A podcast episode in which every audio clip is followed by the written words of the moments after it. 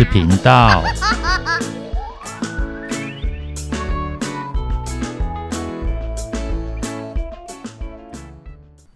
欢迎收听《不想说故事》，《鸡小妹与神秘海洋》第二部第十七集：新的危机。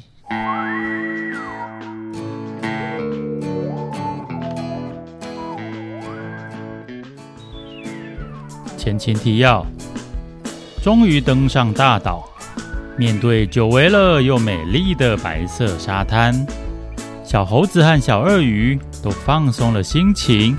大玩特玩，就只有鸡小妹一直心不在焉，一下子把沙子撒到别人身上，一会儿又一脚踩坏小猴子辛苦盖好的地下隧道。还好睿智的小鳄鱼看穿鸡小妹的心思，知道她心心细细相着鸡小妹号补给探险。这些任务，便劝他玩乐时就好好玩乐，做事的时候大家都会一起专心做事，这才让鸡小妹放下心中的大石头，好好放松。他们还比赛挖隧道，谁也不服输，而最后究竟谁赢了，好像也不是那么重要了。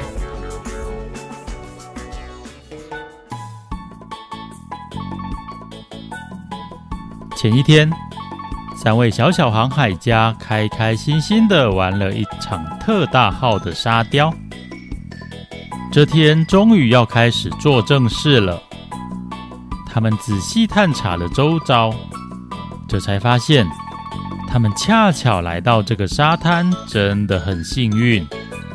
因为再往远一点的地方，无论往左还是往右，就通通都是沿岸。而且还挺高的，即使冒险靠岸，也很难爬上去。而这里不愧是座大岛，再往岛的更深处而去，是一片森林。那个苍苍郁郁啊，比起迷雾之岛更有甚之。不过，由于迷雾之岛始终被浓厚的雾气笼罩。因此，那边的森林究竟多大多茂密，即使他们曾经身在其中，也不太清楚。关于迷雾之岛的故事，请回顾《鸡小妹与神秘海洋》第一部第二十九到第三十四集。不过，他们并不急着进岛，眼前还有另一个重要任务。检查鸡小妹号，因为离开鳄鱼岛之后，鸡小妹号就一直历经各种激烈环境。他们在无风带与台风赛跑，在迷雾之岛被夸张的大雾推着跑，在漩涡海对抗连接不断的强劲水流，还有海底火山群这个令人窒息的海域。他们虽然每天例行着基础的保养 SOP，却都没什么机会能够仔细检查船的状况。如今总算能够彻底查看一番。毕竟他们都不晓得航程究竟会到什么时候，此时有机会，一定要好好把握。我先检查船舱内部。我来检查动力系统。那我潜到水里看看船底以及转向系统的状况。居然不需要鸡小妹发号施令，所有人都各自认领自己擅长的部分。这正是他们这段时间以来培养出来的默契，同时也是能力有所成长的证明。鸡小妹进到船舱，望着有些凌乱的柜子苦笑。他们其实习惯都还不错，东西用完都会放回原位。但海上航行很充实，很忙碌，每天几乎都累个半死，所以也就只是随手摆回去而已。久而久之，就越来越乱了，以至于他们要拿什么东西，寻找的时间就越来越久。万一哪天急用却临时找不到，那可就不妙了。好吧，虽然有点麻烦，可是还是要全部重新整理。鸡小妹用力点头，卷起衣袖。啊，不对，她穿的是短袖，没什么袖子好卷的。总之，她大刀阔斧地开始把柜子里的东西通通搬了出来。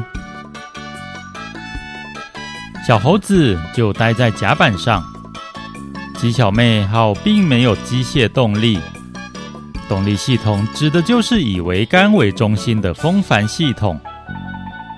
如果动力系统出了差错，他们就得重新体验当初在无风带时，每天划桨划到虚脱的日子。光是用想的，全身就发软了。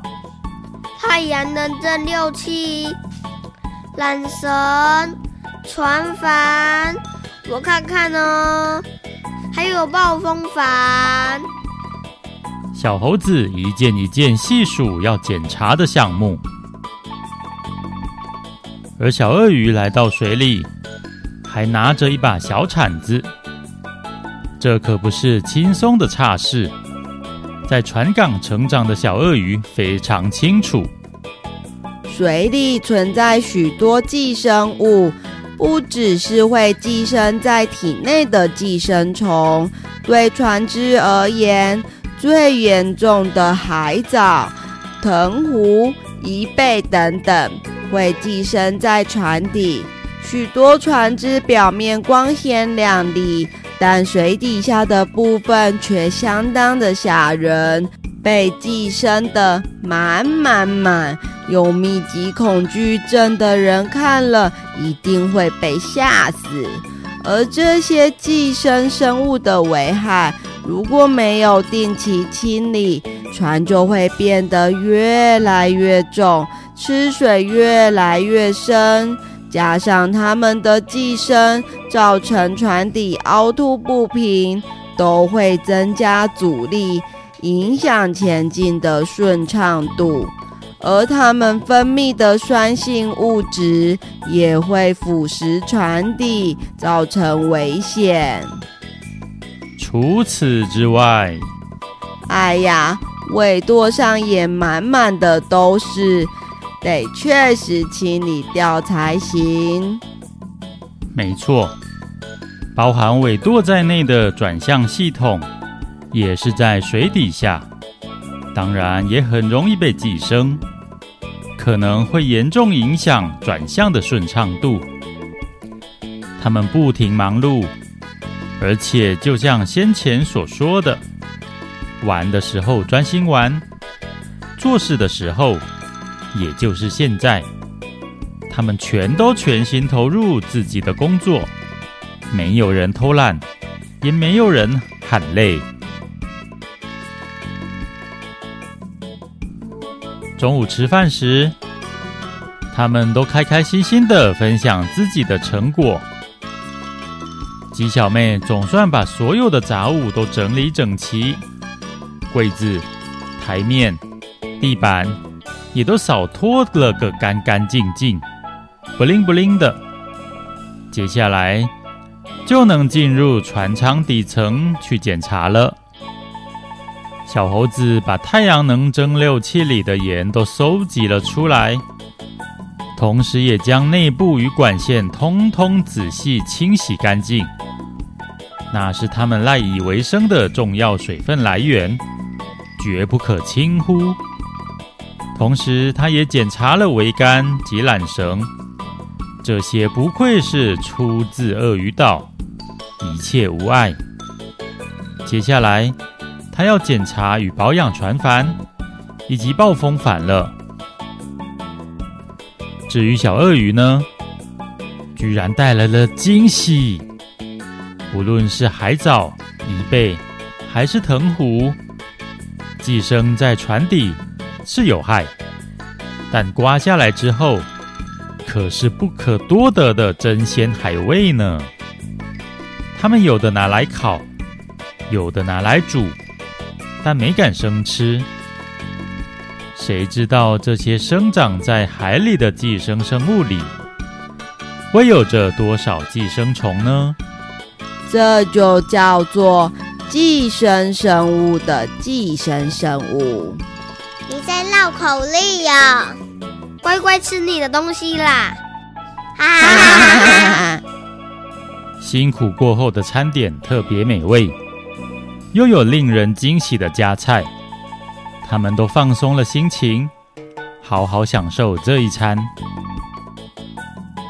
下午时分，他们继续上工，但不知道是不是好运用光了，情况突然有变。先是小猴子，虽然缆绳都很坚固强韧，暴风帆也头好壮壮。但原本的船帆却不太妙，出现了好几个裂痕。如果不处理的话，再遇到强风，可能就会越裂越大。万一整个破掉，就很不妙了。再来看看鸡小妹，她打开底舱的门，里头黑黑暗暗的。他没多想，就跳了进去。啊，怎么回事？没想到里面居然积水了。船舱地板是干的，底舱却有水。这只代表一件事：船底漏水了。鸡小妹惊呼起来。与此同时，继续清除船底的小鳄鱼。在铲下另一堆藤壶时，就这么恰巧发现了。是的，那位于船底与船侧交接处，接近水面的位置，是一个小小的裂缝。啊！怎么会这样？不好了，鸡小妹！不好了，小鳄鱼！不好了，你各位！三人几乎同时大喊“不好”，立刻意识到彼此负责的工作都遇到了问题，于是聚在一起仔细检查。所以说，船底真的漏水了。没错，船身出现破洞。幸运的是，我刚好发现了破洞。可是，不保证只有那个破洞。是的，所以还是得将船底全部清干净。哦，他们都长吁一口气。至于船帆，则是出现好几道裂缝。虽然没有立刻的危机，但还是得先补起来才行。那恐怕需要不少备品。大船上可能不太够。啊！他们再次长吁一口气。这是好家在，我们往这座大岛来了。对呀，不然可能根本不会发现这些状况。这算是因祸得福吗？不。或者应该说，我们恰巧做了适当的决定。不管怎么样，我们是一定得深入岛内了。你们觉得如何呢？我完全 OK 哦，那本来就是既定行程了。我也是，希望能够找齐需要的物资。我们非早期不可。没错。这集故事就说到这边，没想到竟然发生这样的状况，而他们也终于要真正深入大岛探险了。想知道岛上究竟是什么样子吗？让我们拭目以待吧，拜拜。拜拜。